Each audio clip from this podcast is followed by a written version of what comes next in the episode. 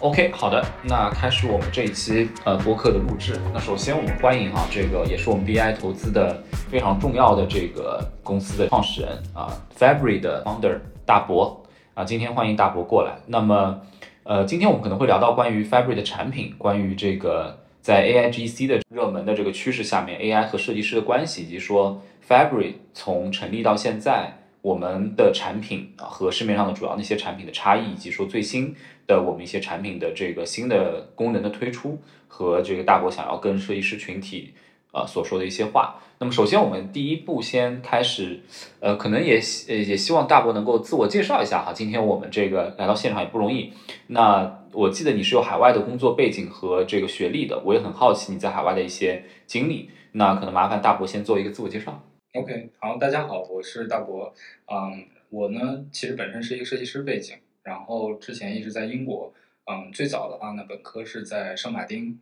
呃，读了这个传统一点的这种产品设计。然后后来呢，也做了一段时间产品设计的工作，啊，基本上都还是在传统行业里面。但是因为我自己对呃对计算机、对软件都特别感兴趣，所以研究生的时候呢，我去了呃英国皇家艺术学院和帝国理工。然后呢，在这边呢，它有一个比较特殊的专业，叫做创新设计工程。然后在这个专业里面呢，我主要研究了一些跟计算机图形相关的东西，啊，也是比较极大的满足了我自己对于软件的这个领域未知的这种好奇心。嗯，然后后来毕业之后呢，其实在英国也当时也有一个创业的经历。啊，最开始是做这个基于呃 machine learning 的这个这个硬智能硬件的设备，然后在因为硬件的原因吧，就后来也刚好就是。回到了国内啊，所以最最后转转到了我们现在做的 Fabric 这个事儿，嗯，所以从背景的的角度来讲呢，其实我是对嗯设计行业吧，应该说还是有很多的感情，同时呢，可能在行业内也工作过，也了解过，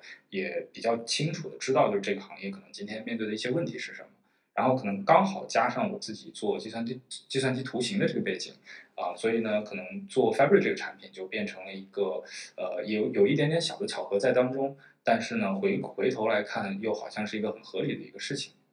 嗯，因因为从国内的视角来看，设计行业在国外或者在欧美是一个很成熟的行业，然后他们很多的，他们在这个全球的产业链分工里面，其实，在 IP 在设计方面也非常强，所以在国外的经历肯定有帮助。但但是这里面也也会涉及到一个反差，就是说。感觉好像我们国内很多时候在对于设计这块，过去吧，可能几十年还是对国外是有一种仰望或者说学习的一个状态。所以你个人觉得在国外的这个经历对你来说最大的学习，或者说你觉得现在国内跟国外在设计领域还会有还有差距吗？如果有差距，或者说有一些不同的话，大概是什么？然后对国内的人会比较有启示的地方？嗯，哦，这是一个很好问题，因为呃，我印象可能当时在读书的那段时间。我们也经常去做国内和国外的比较，然后在那个时间点呢，我们能看到的一个很重要的变化，或者说是一个即将而即将到来的一个趋势，呃，是国内对于设计这件事情本身的价值的认知不断的在变得越来越成熟，而这个价值的认知主要体现在两个人群身上，一个呢是甲方。一个呢是设计师本身或者设计团队，呃，那么在那个时间点，其实国内确实还是不成熟的，因为那个时候差不多是一零年前后的这样一个时间点，离现在也是十多年了。那么大概我们体感上来说呢，到了一五一六年，就是有有了个五六年之后的这个时间点，就会发现，呃，设计师变得更成熟了，啊，他能做出来更优秀的作品。啊，当然前提呢也是确实甲方变得更给力了，甲方理解了设计可能在它的商业的这个目标下面的作用到底是什么。但是如果回到现在这个时间点，我们再去看国内和国外的差别，呃，我觉得还能感受到的一个差异呢是它的渗透率的问题，就是我们已经看到了国内的这种最优秀的设计师，很多呢，当然也在国际舞台上也。这个大放光彩，但是呢，如果你去看这种我们所谓的这种更先进一点的对于设计的这种概念的认知的这件事儿的渗透程度的话，那么国内的渗透程度跟跟海外比起来，确实还是要低很多。而且这个里面呢，就要体现在除了甲方和设计师以外的人群上面，就是所有的那些参与到设计流程、参与到创造一个东西的这个过程里面的这些人。他们对于设计的认知其实还是会有一点落后的。那这个我觉得是，如果我们去看像呃以英国为例吧，因为英国是一个对设计非常重视的一个一个国家，那他们整个的行业里面设计在这个整个整个国家的这个商业环境里面所参与的这个比重，其实比国内现在还是要高很多的啊。那这个我们觉得从整体来看，其实还是一个有巨大增量的一个机会吧。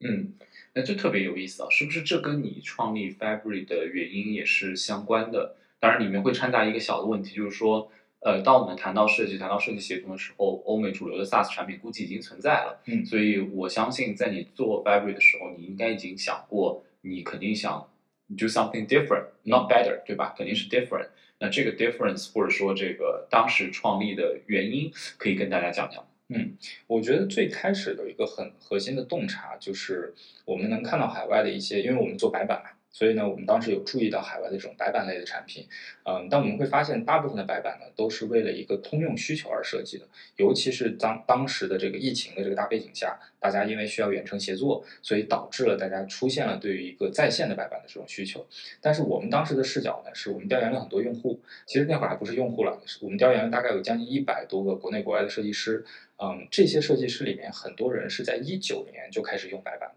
所以也就是说，它不是因为远程的原因。它是因为白板这个工具形态在某某种程度上解决了它的一些问题，所以当时我们的视角是从这个角度来出发，然后来去看那这种工具形态还有什么问题。如果我们想把设计层面或者设计流程里面的问题解决得更好的话，应该怎么去设计一个产品出来？所以这也是为什么我们 Fabric 的这个白板跟大多数白板有一个很大的区别，就是我们在白板旁边做了一个数据表格，然后这个表格呢也是目前你去看所有的现呃这个这个市面上的这种。白板都没有在做的一件事情。那我们做它的很重要的一个原因呢，是刻板印象当中，设计师天天就是画图、画图、画图。但实际上，你仔细去观察设计师的工作流，他的流程里面有非常多的数据管理的需求。比如说，对于服装设计师来讲，他可能是需要去做面料的管理的，他可能是要做成本的核算，来去帮助他确定我的一个产品、一件衣服应该用什么样的材料去生产出来。那对于一个球鞋的设计师，他要通过表格，通过这种更结构化的数据来去判断我所使用的面料都来自于什么样的工厂。然后这些工厂的距离是否合理，从而决定了我最后的这个成本合不合理。也就是说，他在工作流里面有非常多，其实不只是纯靠白板的这种非常自由度高的这种载体就能解决问题的。那所以呢，我觉得因为这个出发点的不同，导致了我们做了非常多的产品上面的这种这种差异性的一些一些功能啊。我我觉得这个是一个很核心的。你把我当设计师来面对，我是你的潜在用户，你可以跟我说说你跟那个国外的已有的白板。或者说类似的产品，有一个点你能说服我说，我就不要用它，用你了。嗯，是什么？嗯，我觉得最重要一个点呢，是我们能支持设计师会使用的各种各样的文件格式。嗯，而 Miro 是不支持，嗯或者这类产品他没有想过要去支持。嗯啊，那。怎么叫支持呢？就比如说现在最最最流行的一个 iPad 上面的一个画图软件叫 Procreate，嗯，这个东西驱动了 iPad 的销售，对吧？对。那我们是可以支持把 Procreate 的文件直接拖到白板上，我就能渲染出来的。嗯。那目前没有任何人做这件事情，但这也是我们针对设计流程、设计师的这种需求而去专门做的一些工作。所以这是一个很，就是虽然看起来很。微不足道的一个细节，但是它在那个最关键的那个环节，就导致了一个用户会用你，还是会用另外一个版本。嗯，其实谈到设计师，因为设计师是一个非常，甚至说已经是个很抽象的词来描述一个工种了，所以我还挺好奇，呃，咱们 Fabric 的典型用户，因为咱们已经有几十万的这个用户量级，也是非常大的一个群体了。啊，当然，相对于中国设计师群体，可能还咱们还处于一个早期阶段，但是这个量级不可忽视。那我也很好奇，从这几十万人当中，最用的最久、最久、最 intense 的那部分的用户，他们是什么样的人？他们平时怎么用的？我还挺想听听你跟这些用户之间的一些故事。我可以从公司和个人两个层面来来聊这件事情。就是首先从公司的层面呢，我们会发现我们比较典型的客户，呃，基本上分为甲方和乙方两种。甲方的客户呢，一般都是一些做。呃，或者说开发自有产品的一些品牌，嗯，它的团队里面呢，一般会分成三种角色。第一个呢是做产品研发和产品设计的，啊，然后第二个团队呢是做平面设计，可能做广告的设计，做怎么宣传这个产品相关的这种物料的设计。第三个团队呢其实是偏运营，啊，做电商的运营，做商品运营，偏线下的。那么这三个团队呢，在一个新产品诞生的整个过程当中。都是非常高密度的要去参与这个流程的这些成员。那这些成员呢，都会变成 Fabric 的比较重度的这种用户。然后我们之前呢也做了一点，就是再回到个人层面，就是这么一个群体里面，什么样的用户用的比例更高，什么样的用户用的更低？用的比例最高的，我们看下来呢，平均一个用户一个星期会花将近一百个小时在 Fabric 上面。那么这些人在干嘛呢？这些人基本上都是设计总监，是项目管理的人，是产品总监。就他的角色呢，其实是要去汇总团队里面所有的信息，然后从而再分配任务啊，来去做相应的规划啊，大概做这样子的一些事儿。第二个 tier 呢，就是这种设计师本身了啊。设计师其实会有花一半左右的时间在 Fabric 上，或者可能稍微再少一点，百分之四十左右。剩下一大半的时间呢，他还是要回到一个传统的设计工具里面。比如说 Photoshop 啊，或者是一些不管是是做服装还是工业设计的这种 3D 的建模的软件，呃，因为它必须得通过那个软件才能出图，出完图之后，他再回到这个白板里面去把他的作品、把他的方案给到别人去看。那这里面他们其实花的比较多的时间的呢，我们目前看下来呢，主要有两件事儿。一个呢是在产品本身做前期的设计的时候，大家要收集很多的资料，我们可以把它理解为设计调研的一个过程。我去了解别人是怎么做这个事情的，我们应该怎么做这个事情，以及我们会用什么样的节奏去做这件事儿。所以这是一个前期的 research planning 的这样一个阶段。第二个比较常见的呢是设计评审。啊，我们见到一个非常有意思的一个场景，这也是我们预没有一开始没有预预料到的。就我们有很多电商的客户，然后呢，他们在做设计评审的时候呢，要去做那个产品详情页的评审。这种详情页呢都非常的长，它有很多很多页，就是你在手机上要滚动很多屏才能看完。但这个里面的东西呢，一般是设计师做出来，然后他可能要有产品团队去 review 一下，可能要有运营团队来去确认一下我们的这个 promotion 到底合不合理，你的卖点讲的清不清楚，有没有按照我的要求来，所以它有一个设计评审的流程。但是这个流程在以前呢，呃，因为它是一个很长的图，所以它的评审不得不通过我直接把图发给你，或者是我把它截断。然后放到一个 PPT 里面，再把这个 PPT 发给你，然后你来去做评审，就变得非常的困难。那么现在在白板上呢，我们就会发现很多用户会把这些长图一字排开，放在一个超大无比的白板里面，然后所有人都进入到这个环境里面，把自己的评论呃放在上面，然后做出相应的标注，然后可能还会拿一些参考的东西也摆在这个东西的旁边，所以就变成了一个非常高效的一个过程。所以这个也是我们在服务这个行业的过程当中啊所遇。遇呃就是看到的一些更加具体的、更加有行业特色的这样子的一些使用方式。嗯，我记得刚才你好像提跟我提到说有有一个项目组，他们原来完成一些设计的这个时间，嗯，呃效率有大幅的提升。我不知道你们跟客户的回访当中有呃去关注这些指标吗？说到底对他们的效率的提升大概是一个什么样的量级？嗯，就是呃我们目前有访谈当中反映回回来的呢，就是有一些比如说做包装啊。做这种产品设计的这种这种团队，他们在原来的一个产品的整体的设计流程里面呢，一般它的周期可能会在两到三个月左右啊，因为这个过过程当中，其实绝大多数的时间是在探索方案啊，他的探索方案可能就是说，老板希望底下的设计师给我三个方向，给我五个方向，我们从里面挑，然后每一次的挑选呢，都是一个迭代的过程。然后这个过程呢，因为设计师回去以后要画这张图，就要花很长的时间，然后才能回来去进行做进一步的决策。那我们现在看到的很多用户在用 Fabric 的过程当中呢，也当然也很很大的一个原因，是因为我们在 Fabric 里面集成了各种各样的 AI 的能力，帮助他更快的去通过他的一个草图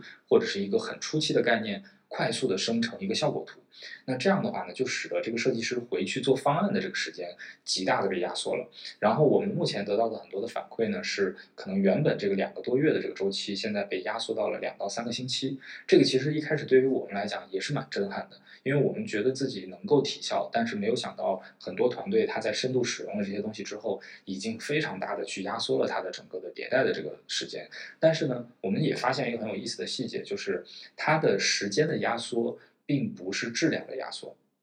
有的时候反而因为这种新的工作模式，导致它探索东西的这个质量反而还提高了，所以它并不是以质量压缩为代价去压缩了这个时间的。这个呢，其实也给我们带来了一种比较新的视角吧。因为我们现在讲 AI 啊，讲这些协作工具，大家讨论的都是效率问题，但是有的时候可能因为效率的提升，呃，带来的一个无形当中的变化，是质量可能也有所提升。嗯。所以回到正好回到 AI 这个话题啊，因为 AIGC 出来之后，大家会下意识的认为，呃，设计师这个行业有很大的威胁，对吧？然后并且或者说什么人人都可以成为设计师了啊，这些这个很多的工具啊出来，让大家至少通过纹身图啊或者纹身视频啊都能够有一些创作啊。那在这个过程当中，就把设 AI 和设计师的关系做了一个对立。我也挺好奇，就是说，因为你们是国内第一个搭载 AI 能力的设计协作白板，所以你也能够第一手观察到这些设计师使用 AI 的这样的一个行为。我不知道你怎么看这个对立关系，以及说在未来的这个发展当中，所谓的 AI GC 或者说 AI 叉叉 C，对吧？这个对于呃这个行业呃会会有什么样的一个一个影响？嗯。呃，我觉得首先这个话题，因为我们自己办了很多场这种线下的和设计师的这种聚会，嗯，然后这是一个大家讨论的最激烈、最丰富的一个话题，嗯，我们其实，在很多之前讨论当中，能够感受到的一个点呢是，呃，设计师可能因为大家对于 AI 这个工具到底能干什么的解读。而使得大家都有点人人自危，就觉得好像自己的这种创意工作在意想不到的一个状况下似乎被替代了。但是呢，这件事儿我的视角是这样的，因为我可能本身在设计行业里面也很多年的时间了，类似的这种技术变革带来的紧张感，呃，AI 并不是第一次。嗯，我们可能在十多年前看到了这种渲染工具的出现，呃，在当时也是一个很有震撼的事情，因为在渲染工具出现之前。设计师是要用手绘的方式来去渲染这些图的。那么突然间，我们我们在那个时间点，设计师会认为我的专业能力就是手绘。但是当渲染工具出现的时候呢，大家自然就会问一个问题：那还需要我吗？对吧？但实际的情况是不是？对吧？实际的情况是，渲染工具帮助我们解决了一个很大的一个工作量的工作，然后使得我们会更 focus 在。你的设计到底该怎么做这件事上？所以从那一刻开始呢，像工业设计师这种工种，其实变得就更加的向前置了。比如说，大家会更多的去讨论策略的问题，讨论产品定位的问题，讨论造型该怎么去做等等等等用户体验的问题。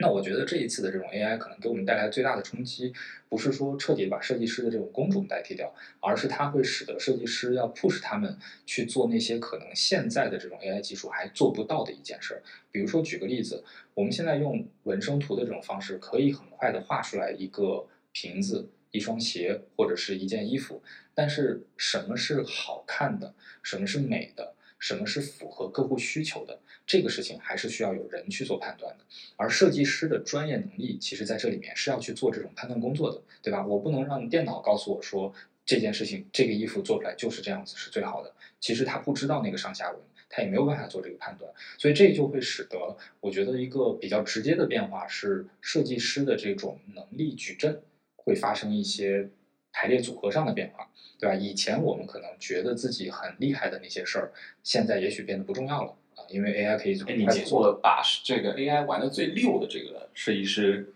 是什么样的？嗯，我我觉得这可能看大家怎么评估这个六啊。嗯嗯，我觉得我见过两种吧，一种呢是他把技术玩的很溜，嗯嗯，他真的能够把像 Stable Diffusion 这样的东西在 Web UI 里面也好，在 Conf UI 的这些小小的工具里面，可以玩出各种各样的花样来。很多东西是你真的没有想到的，这是一种，嗯，但这种呢，反而我觉得不是最让我最就关心的那一种，因为我觉得这样的人一定存在，对吧？而且有很多，甚至有一些还不是设计师。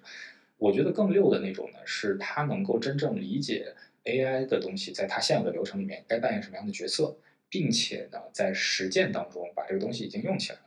呃，我举一个小例子吧，我们在海外。呃，运营的过程当中呢，有遇到一个佛罗里达的设计师，然后这个人呢是一个工业设计师，然后他有自己的一家公司，嗯，然后他们他在用了我们的产品之后呢，在 LinkedIn 上面发了一个 post，他就他的 post 呢不是在介绍 Fabric，他是在介绍你用 Fabric 的时候该把草图画成什么样，才能充分的把 Fabric 的这种 AI 能力给体现出来，所以他会去讲你的线稿图。的这个线条的粗细的问题，他会去讲你在画草图的时候不要有那些毛糙的小的边线，你要更加果敢的去把这条线画完等等的这些细节。这些人在我看来是属于真的把 AI 用的很溜，因为他已经完全摸透了现在的这些 AI 能力的边界是什么，而也把它用的用在了一个很好的场景里面。嗯，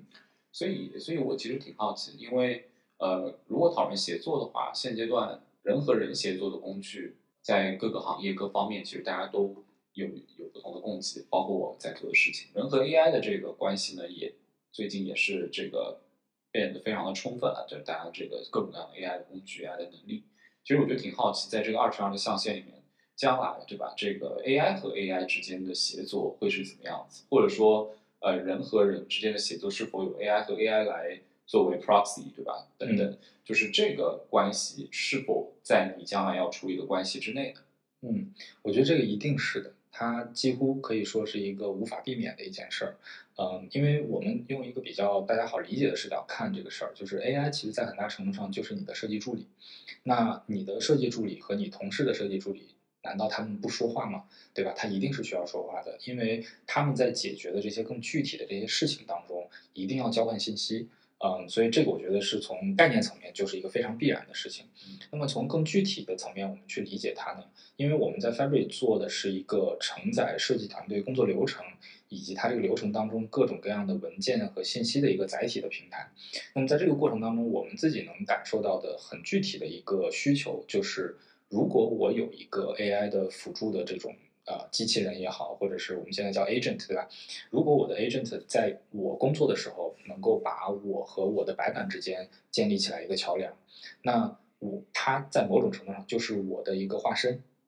当我的同事在和他的白板进行交流的过程当中，如果比如说今天刚好我不在岗位上，我可能去呃去这个度假了，那我的 agent 就可以去回答我同事来问我的问题。他作为我的这个化身来去问这个问题，但是为什么他有能力回答这些问题？一方面是因为他跟我有交互，另外一方面呢是我的 agent 他和我的白板有交互，他有我的整个项目的前因后果，他有他的上下文，所以他能很好的去回答，或者是去辅助我的其他的同事要去解决的这些问题。啊，但当然，刚才的这个描述呢，其实是我们把 AI 人格化的一种描述，真正的这种实际的这种它的产品的形态可能还会有所不同啊。但我觉得从道理上，我们可以这么去理解这件事。我记得可能再过一阵子，你们 Fabric AI 也会正式有一个呃宣布哈，那也会有一个介绍的视频出来。那今天可否给大家先露个底，对吧？这个我们 Fabric AI 这一块还有一个叫做 Fabric White 三点零。啊，这些新的产品，这 AI 的能力，具体会给大家带来什么样的变化？我简单先介绍一下，就是我们做了一些 AI 的探索，然后呢，这些探索呢，基本上我们都围绕着一个主题，就是呃，Fabric 的用户在这个白板上进行设计流程的管理和协作的过程当中，可以如何被 AI 辅助到，如何把 AI 融入到他的工作流程里面，而不是说只是把 AI 当做一个很新鲜的玩具去玩。那么在这样的一个语境下呢，我们设计了两个东西，一个叫 Fabric Imagine，一个叫 Fabric Write。那么它们分别呢是用来去处理图片和处理文本的两个工具，而这两个工具呢也被我们设计成了一个能够非常融入白板的整个交互的这样子的一个产品形态。简单的说呢，Fabric Imagine 是一个可以帮设计师从草图快速的渲染出效果图的一个工具，这也是前面我提到。呃，我们的一些客户，他能够把两个月的工作量压缩到两三周的一个核心的一个原因，因为它极大的压缩了这种概念探索的时候，原本花在制作效果图这件事上的时间。然后 Fabric Write 呢，其实是我们呃做的一个针对文本编辑的一个工具，呃，它也是更多的是基于现在的这种大语言模型。啊，然后允许用户呢在白板上，比如说更快速的去创建一个脑图，呃，因为脑图其实是白板上的一个很重要的使用的一种类型的工具，呃，那么你能快速的生成脑图之后呢，其实并不是说生成出来的这个脑图你就直接拿去用了，而是它能快速的帮你去搭建出来一个框架，这个框架可能是你去启动一个项目。启动对于某件事情的探索的一个很好的一个一个起点，那么但是呢，我们也意识到，就是说，只是单纯的从一句话生成一个结果，嗯，并不是把大语言模型利用起来的一种很好的方式，因为可能大多数用户会认为大语言模型是一个知识引擎，你问他问题，他就能回答你，但是我们会把它更多理解成一个逻辑推理引擎，那也就意味着我们其实是要给他更多的上下文。来去让它帮我们处理信息，才能最好的或者最直接的去体验体验到大语言模型的价值。所以呢，我们在刚才说的这种直接生成的基础上呢，还做了一些功能，就是因为我们的用户在白板上已经有非常多的文件、非常多的信息了。然后呢，我们的 Fabric Write 的2.0是允许用户可以直接基于这些信息的上下文来去生成他想要的结果的。比如说一个简单的场景是，你如果上传了一个行业报告到这个白板上，作为一个 PDF 的文件。这个文件的信息量可能很大，你不想自己去阅读它，那你可以直接选中这个 PDF，然后问他说这个 PDF 里面可能核心的观点是什么？我们这个报告里面聊到的最近的这个趋势是什么？然后他会直接把里面的信息提炼出来，然后帮你把它提炼到白板上。然后以最清晰的方式给你呈现出来，那这个都是我们做的这种算是第二个阶段的，让它能够阅读信息，然后让我们更方便的去给 AI 提供上下文的一个功能。然后第三个部分呢，其实是我们基于前面两者的一个大的基础，呃，给它接入了搜索能力，啊，因为白板本身作为一个信息的一个载体。它的信息是有限的啊，它只是我们已经放进来的信息。但是呢，其实很多的时候，我们比如说做设计调研，有的时候你可能要去研究一些文化上的问题啊，研究一些时事性的问题。那这个时候呢，你的需求可能就是以快速的去进行相应的搜索。但是搜索和传统的搜索呢，还有点区别，是因为你想研究的问题，呃，不。在今天来讲，你得先把它转化为一个具体的搜索的关键词，你才能用 Google 用百度去完成这个搜索。但是我们可能希望用户得到的体验是，你直接去提出你想要的问题，然后用 AI 来帮助你解读这件事儿，然后去它帮你进行搜索，然后直接把你想要的答案搬回来。放在你的白板上，而整个过程可能也就是三到五秒钟的时间啊，所以它是一个非常丝滑的一种体验。所以刚才讲到的无中生有，包括理解上下文，再到接入搜索，就变成了我们对于 Faberate 这个产品的一个完整的理解。嗯，挺有意思的，这个还是挺值得期待的一个新的产品啊。所以最后我其实特别好奇，因为 AI 这个事情也是从去年，我们说 Generative AI 从去年开始在国内这个生根发芽吧。呃，到现在，那我相信你是很早就开始探索这个事情的。我比较好奇，就是说，在一开始你接触到 AI 这个事情和 Fabric 的关系的时候，以及到现在你们已经做了出了产品，融入了产品，这个过程当中有什么东西和你当时想是不一样？就一开始你这个，或者不是投资人转给你文章了，或者说这你看到趋势了，然后或者用户给你反馈需求了，那时候你开始接触 AI，你可能对它有些假设，到现在你觉得。有什么很大的这个认知上的变化，或者说推翻了什么什么这个假设的结论？嗯，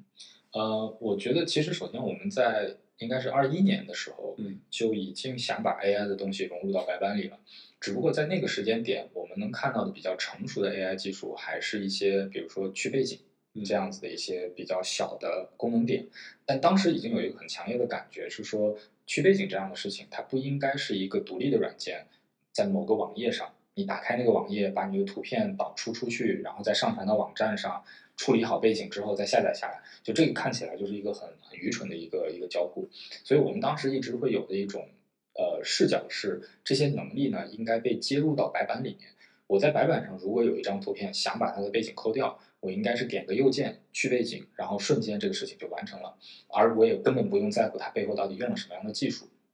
那这也是到目前为止。像类似于去背景啊、OCR 啊，包括图片的分辨率放大等等这种非常基础的对于文本啊、图片信息的这种修改的 AI 能力，我们就是这样做进来的。那么最大的让我们感受到的这个变化呢，其实也是从去年年中开始，我们看到了 Stable Diffusion，到年底看到了这个 GPT 在 ChatGPT 里面的这种能力，我们会发现它的可能性比我们想象的要多很多，就是这个完全是。超出我们原本对于技术发展的速度的一个预期的，那么在这样子一个变化下呢，我们又回去重新审视了我们最早对于这件事情的理解，呃，所以到目前为止呢，我们依然还是觉得我们应该把这些能力装进来，因为这些能力呢，其实目前看起来还是非常的零散，呃，你想让一个设计师知道这个世界上都有多少种 AI 工具，并且找到他们。打开对应的网站，一个一个的去把它们用在自己的流程里面，这件事儿其实是一个很不现实的一件事儿。所以，我我们觉得我们自己的使命呢，应该是在设计师最熟悉的这个工作界面里，把所有能够帮助他到他的这种 AI 能力都带到他面前，然后用最好的体验让他感受到这个东西，并且把它用起来。啊，包括从认知上、从交互上都能做到一个比较丝滑的状态，甚至在他感受到的东西里面，AI 已经不是一个很重要的一个新的技术了，他只是觉得自己的问题被解决掉了，所以这个是我们呃能能想要去去呃尝试这件事情的一个视角吧。嗯，对我们作为投资机构，我们也是在想这个问题，就是说，呃，过去的十几二十年的整个信息行业的发展里面，有一类这个物种非常有意思，就是具备网络形态的东西，就是说，有明显的网络效应的结网的东西。那过去其实包括电信、电信能力的增强等等，它给这个互联网带来的是更多的结网的可能性，但是。我我一直我一直很好奇，AI 这个事情能否促进一些新的网络的诞生啊，网络形态的诞生？因为这个目前来看，大部分都是在分发一些能力，比如说这个我把一些已经有的 AI 的能力给呃分发出来，或者说把一些算力数据的再包装给分发出来，听上去像是一个批发转零售的业务。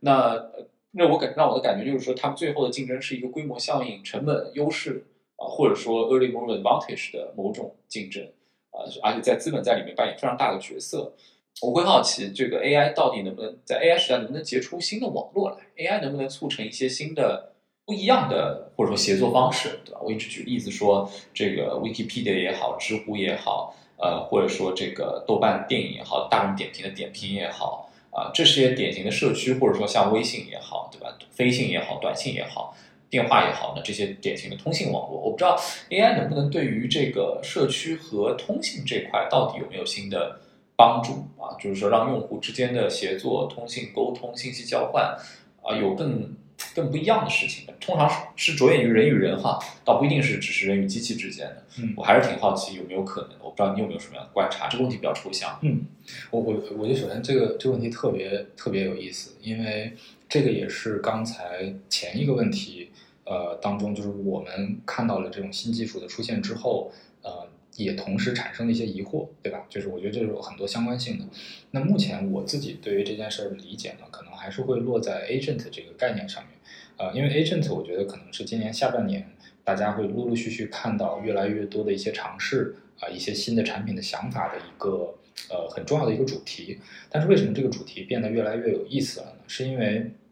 首先，原来我们把 AI 主要呢还是归结在生产力工具的这个范畴下面。那么生产力工具呢，其实跟咱们刚才聊到的这个呃所谓的一个网络的效应，其实是没有直接的关系的。但是呢，这个只是从一个比较宏观的角度看，我们暂时看不到联系。但是如果我们把它稍微再聚焦一点，我们可能会看到一些什么样的机会呢？比如说，呃，我们之前有我自己吧，其实在接触很多设计师的时候，我会发现。设计师他作为一个工种稍微特殊一点的角色，经常会遇到一个很有意思的问题，就比如说他他是一个很好的设计师，但是呢，也许他不太擅长于推销自己。这个时候呢，他去跟呃他的甲方去进行沟通的时候，嗯，有的时候确实会因为沟通能力或者是沟通方法的问题，导致他没有办法把自己 promote 出去。然后最后甚至去结束结结束掉这样子的一个项目，那这里面所带带来的问题呢，其实我可以把它总结为，呃，各种各样的人，他都是有他擅长的部分，也有他有缺陷的部分。那我们可能能看到的一个潜在的 network 呢，我们把 agent 有可能可以理解为就是它的字面意思，它就是一个中介，它是一个能够把人和人联系的更好的一个一个中介。啊，不管是说你作为一个社恐也好。还是说你确实没有那么专业的表达能力也好，呃，我觉得 agent 在这里面是能起到一些令人意想不到的这种作用的。比如说，如果我今天想把我的想法更好的表达给我的客户，那其实你自己逻辑逻辑性稍微弱一点的话，AI 逻辑性一点都不弱，它可以把你的乱七八糟的想法组织成非常有序的语言。然后给它呈现出来，但这个只是等能力的那个部分。那如果我们再回到 network 的这个这个层面，我们之前其实有讨论过一个很模糊的想法，就如果未来的这种商业交易是通过 agent 来去对接的，那么是不是我们在这个交易沟通过程当中原本的那些损耗？的效率都可以被改善出来，然后它不仅仅是说单纯时间提快了，它其实是把我们的交流的质量提高了。那么当这种交流质量变得足够高的时候，在我们先不说太大的世界吧，就咱们说这个设计行业的这个细分的领域里面，呃，设计交易是一个。天天都在发生的事情。你找到一个设计师，给他提你的需求，而这就是我们一直诟病的一件事儿。老板讲不清楚自己的需求，设计师不理解老板的需求，设计师的想法无法表达出来给客户去看，说服客户为什么这是一个好的想法。这里面有一大堆的在沟通层面、人与人协作层面的问题。那我觉得可能很大程度上，agent 未来给我们带来的，除了效率的提升以外，它有可能是改良我们的沟通质量的一种一种 agent。那这样的话呢，很有可能就会形成一种，呃，人可能会更依赖的 network。呃，来来去触发这样子的一种一种呃潜在的这种形态的出现。那如果我们不把它讨论到一个更大的语境，我们先把它收敛一点，放在一个公司的内部。公司的内部其实有大量的日常的这种沟通都在发生。呃，但是我们审视一下今天你所在的公司里面内部的这种成员的沟通的质量真的很高吗？其实不高的。大家有各种各样的奇奇怪怪的问题，导致我们的信息的传递变得非常的低效。呃，那我觉得如果把 agent 的这个视角带入进来的话，它很有可能是所有人之间的一种粘合剂，呃，然后形成了一个大家都很难脱离的这样子的一个网络的关系。嗯，确实是这样啊，就是你理解甲方的需求这件事情，有时候也是说恨不得这个把甲方说的说的所有东西都全部一字一句录下来，对吧？然后由 AI 来整理逻辑和 summarize，对吧？或者说这个抽象出来，然后甚至提前就已经 generate 一些东西出来。如果能有这样的东西的话，对于乙方来说也是容易了很多，因为确实这个任何没有被记录。完整记录的信息在传递过程当中都会有一些失真嘛，然后甚至说如果还能够结合对吧，这个两三年跟客户之间合作的 context 来这个做 generation 的话，那就更了不得了，因为很可能你的乙方的新员工还不一定了解甲方的老员工的这个需求，对吧？所以我觉得确实这个甚至在基础的这个数据化方面，可能都还有很多东西可以做，要把这些数据全部都记录下来的话，可能会有挺大的一个机会吧。好啊，那今天这个谢谢大伯过来，然后这个跟我们分享一下关于 Fabric 的呃创立的这个初衷啊，一些产品的差异化，以及说我们对于 AI 和设计之间的关系啊，也跟大家剧透了我们接下来 Fabric 的 AI 的这个产品的这个新的版本的迭代和 launch。那我们今天就播客就到此为止，好，谢谢大家，嗯，谢谢。